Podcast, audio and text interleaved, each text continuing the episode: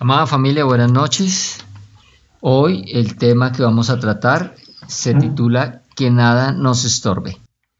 Padre amado, te damos gracias Señor por permitirnos estar nuevamente reunidos en familia.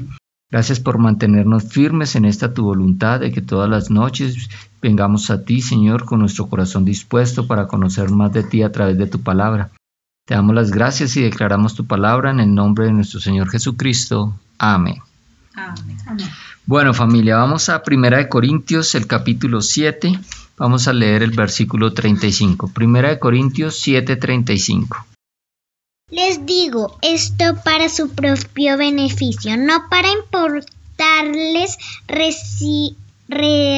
restricciones. Mi deseo es que hagan todo lo que les ayude a servir mejor al Señor con la mejor cantidad de distracciones posibles.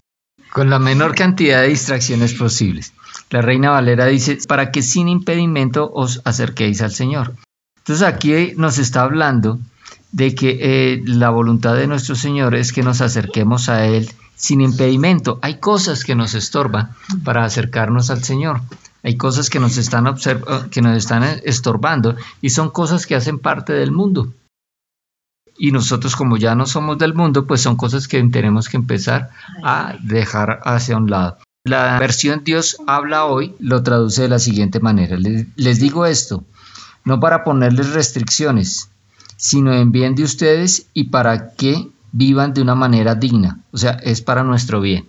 Sirviendo al Señor sin distracciones. Aquí Pablo, el apóstol Pablo está dando unas recomendaciones y él dice que estas recomendaciones que dan no es para ponernos restricciones, sino que es para nuestro provecho, para que vivamos una vida digna. La traducción en lenguaje actual dice de la siguiente manera. No les digo esto, no les digo todo esto para complicarles la vida. O sea, no es que el Señor quiera complicarnos la vida, sino para ayudarlos a vivir correctamente y para que amen a Dios por encima de todo. Entonces estas son unas recomendaciones que el apóstol nos da para que, no para complicarnos la vida, sino para ayudarnos a vivir correctamente, para vivir sirviendo al Señor sin distracciones, para que no tengamos impedimentos al acercarnos al Señor. Bueno, entonces vamos a mirar cuáles son estas recomendaciones.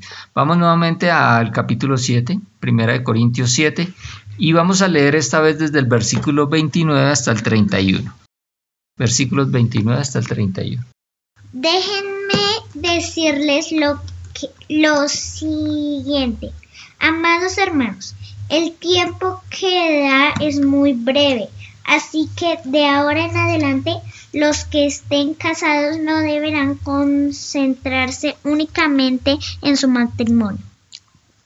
Los que lloran o los que se alegran o los que compran cosas no deberían ser absorbidos por sus lágrimas, ni su alegría, ni sus posesiones. Los que usan las cosas del mundo no deberían pegarse a ellas, pues este mundo tal como tal como lo conocemos pronto desaparecerá. Amén. Entonces está aquí hablando de algunas cosas. Dice de, de los que tienen esposa, sean como si no la tuviesen, dice la Reina Valera. La nueva traducción viviente habla de que no se concentren tanto en ella, ¿cierto? Ahora, ¿a qué se refiere con esto? Con la la esposa, se refiere a las relaciones personales, a la esposa, a los hijos. Dice, eh, lo que nosotros tenemos que tener cuidado es que nadie le ocupe, nos quite el, el, lugar que le corresponde a Dios. Nadie le quite el lugar que le corresponde a Dios. El lugar que le corresponde a Dios es el primer lugar. Miremos lo que dice Mateo 22. Vamos a leer los versículos 37-38. Mateo 22, 37-38. Dice la palabra. Jesús contestó, ama al Señor tu Dios con todo tu corazón, con toda tu alma y con toda tu mente. Este es el primer mandamiento y el más importante. Amar al Señor con todo nuestro corazón, con todo nuestro ser, con todo lo que somos, por encima de todo. Lo que pasa es que muchas veces le quitamos el lugar que le corresponde a Dios y se lo damos a la esposa o se los damos a los hijos, o se los damos a la madre, o se los damos a otra persona. Y aquí nos está recomendando el apóstol Pablo que no le quitemos el lugar que le corresponde al Señor, que no ese lugar no lo vaya a ocupar nadie más, solamente Dios. A eso se refiere cuando nos habla de la esposa. Ahora, nos habla de los que lloran, nos habla de los que lloran y de los que se alegran. Entonces aquí estamos, eh, hace referencia a las aflicciones. Las aflicciones son estos sentimientos de, tristeza, de incertidumbre, de temor frente a las circunstancias de la vida. Cuando nos pasan cosas terribles, cuando nos pasan cosas desagradables, nosotros tendemos a sentir aflicción. Esta aflicción, también el Señor nos el apóstol Pablo nos está recomendando que no, nos dejemos afectar por estas aflicciones, porque nos, nos restan energía. Él nos recomienda que nos tengamos, mantengamos gozosos. Y hay una razón para mantenernos gozosos. Miremos a 1 de Pedro 5.7 que nos dice. Pongan todas sus preocupaciones y ansiedades en las manos de Dios, porque Él cuida de ustedes. Nosotros podemos poner todas nuestras preocupaciones, todas nuestras ansiedades, todas nuestras angustias en las manos del Señor, porque el Señor tiene cuidado de nosotros. Mire que aquí el apóstol Pablo le está hablando a creyentes, le está hablando a la iglesia de Corintio, entonces le está hablando a, creyentes, a personas que ya recibieron a Cristo en su corazón, que ya hacen parte de la iglesia, que ya hacen parte del cuerpo de Cristo. Entonces nosotros como, como hijos de Dios, como miembros del cuerpo de Cristo, nosotros tenemos certeza de que podemos estar tranquilos y descargar toda nuestra ansiedad, toda nuestra preocupación porque en, nuestro Señor Jesucristo, porque Él tiene cuidado de nosotros. Él está pendiente de nosotros. Él mandó a, su, a nuestro ayudador, que es el Espíritu Santo, para que tengamos, eh, para que Él estar pendiente de nosotros y para que nada nos falte. Ahora, hay otras cosas también que nos distraen y son las aficiones, los pasatiempos, los, los entretenimientos, las cosas que nosotros hacemos para, para matar el tiempo. Así se llama pasatiempos, pero realmente es para matar el tiempo. Entonces a veces las personas están cansadas y entonces dicen, no, yo quiero descansar y entonces me, me, me, gusta el fútbol o me gusta, no sé, el golf. Y son pasatiempos, son aficiones que también nos quitan, que nos pueden distraer y nos pueden, em, pueden llegar a ocupar el lugar que le corresponde al Señor, pueden distraernos, pueden servirnos de estorbo eh, para, acercarnos al Señor. Entonces nosotros debemos eliminar ese tipo de distracciones, ese tipo de entretenimientos, pasatiempos, todo ese tipo de cosas que hacen que, nos, que le quitemos el tiempo que le corresponde al Señor. Miremos lo que dice Efesios 5 y vamos a leer los versículos 15 al 16. Así que tengan cuidado de cómo viven. No vivan como necios, sino como sabios. Saquen el mayor provecho de cada oportunidad en estos días malos. La reina Valera dice, aprovechando bien el tiempo, porque los días son malos. Eh, los días son malos. Nosotros tenemos que aprovechar bien el tiempo, no podemos dejarnos distraer con los asuntos de este mundo y descuidar nuestra relación personal con Dios. Nosotros tenemos que mantener el primer lugar a nuestro Señor Jesucristo y nuestra prioridad debe ser acrecentar, mejorar, fortalecer nuestra relación con Él a través de la comunión, a través de la oración, a través de la meditación de su palabra. Esto que estamos haciendo acá en familia, en nuestro altar familiar, esto hace que nos acerquemos más al Señor porque a través de su palabra vamos conociendo más su voluntad, su carácter y nos podemos acercar más a Él. Y aquí nos está diciendo que aprovechemos bien el tiempo porque los días son malos. Aprovechemos bien el tiempo, no lo desperdiciemos con nuestras aficiones. Esas son cosas del mundo, pero nosotros ya no somos del mundo, ya no pertenecemos al mundo, ahora le pertenecemos a Cristo. Mire, eh, otra de las cosas que nos pueden quitar el lugar de Dios, que nos pueden servir de estorbo, eh, la encontramos en Lucas 12, los versículos 15 al 21, y tienen que ver con las posesiones materiales, con los bienes que poseemos y le dijo a la gente, tengan cuidado y dejen toda avaricia. La vida de una persona no depende de las muchas cosas que posea. Entonces les contó esta, esta parábola. Un hombre rico tenía un terreno que le había producido muy buena cosecha. Y se puso a pensar, ¿qué haré? No tengo dónde guardar mi cosecha. Después de pensarlo dijo, ya sé, se lo daré Ya sé lo que haré, derribaré mis graneros y construiré unos más grandes, donde pueda guardar toda mi cosecha y mis bienes. Entonces diré, alma mía, ya tienes muchas cosas buenas guardadas para muchos años. Descansa, come, bebe y disfruta de la vida. Pero Dios le dijo, necio, esta misma noche perderás la vida y quien disfrutará de todo lo que has guardado. Así le sucede al que acumula riquezas para sí mismo pero no es rico delante de Dios. Amén. Esta parábola encontramos titulada de la siguiente manera. En la Reina Valera dice la parábola del rico insensato, pero hay otras versiones que lo llaman la parábola del rico necio y otra incluso habla del rico tonto es insensato, es necio, es tonto, se dedicó solamente a pensar en sus bienes materiales, no se preocupó realmente, no ocupó su tiempo en lo realmente importante, que son las cosas de Dios, las cosas espirituales, y el Señor le dice, necio, esta noche vienen a pedirte tu alma y lo que has provisto, ¿de quién será? Todo lo que te preocupaste por construir, amasar una fortuna, por toda tu mente, todos tus esfuerzos dedicados a eso, ¿y, y de para qué te sirve? Si hoy vienen a pedirte tu alma.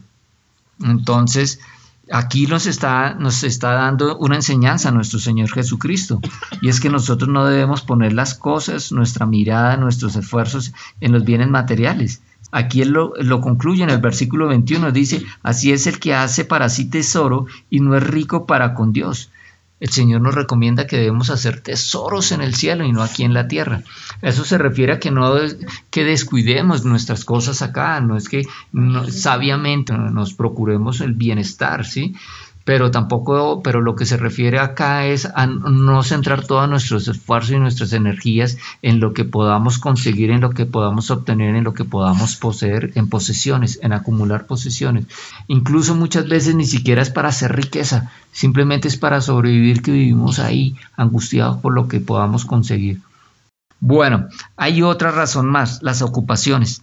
Las ocupaciones también nos pueden servir de estorbo, de impedimento para acercarnos al Señor. Pueden ser distracciones, ¿sí? Entonces vamos a ver un ejemplo que, que también encontramos en Lucas. Vamos a ir al capítulo 10, los versículos 38 al 42. Jesús y sus discípulos continuaron su viaje y entraron en un pueblo. Allí una mujer llamada Marta los recibió en su casa. Ella tenía una hermana llamada María que se sentó a los pies del Señor a escucharlo. Marta estaba preocupada, pues tenía mucho que, hacer. Entonces se acercó a Jesús y le dijo, Señor, ¿no te importa que mi hermana me haya dejado sirviendo sola? Dile que me ayude. Jesús le contestó, Marta, Marta, te preocupas demasiado por muchas cosas, pero solo una es necesaria.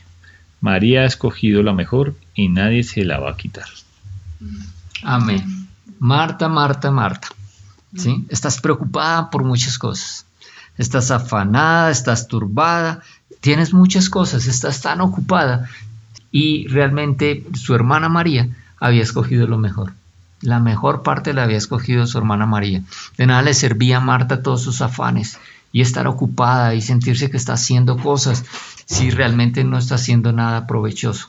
Nuestro Señor Jesucristo nos está diciendo en este momento que nosotros debemos es dedicar nuestro tiempo principalmente a el Señor. ¿Mm? Es ese tiempo más valioso, el tiempo que le dedicamos al Señor es el tiempo más provechoso, es el tiempo más productivo, el tiempo que dedicamos en oración, el tiempo que dedicamos a leer y estudiar la palabra, es el tiempo más productivo. María escogió, escogió la mejor parte. Nosotros también debemos escoger la mejor parte. Debemos ocuparnos de nuestras labores, debemos ocuparnos de, nuestras funciones, de nuestros quehaceres, pero nunca debemos quitarle el tiempo que le corresponde al Señor. Debemos ocuparnos en las cosas de Dios como nuestra principal prioridad, porque nuestra prioridad es amar a Dios por encima de todas las cosas. Entonces no permitamos que las cosas del mundo nos distraigan, que las cosas del mundo eh, nos sean estorbo para acercarnos al Señor.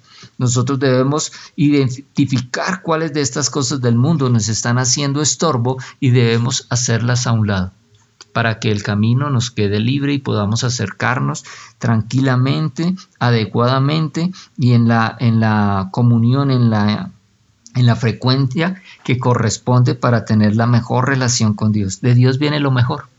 De Dios viene lo mejor y podemos estar confiados en eso. Amén.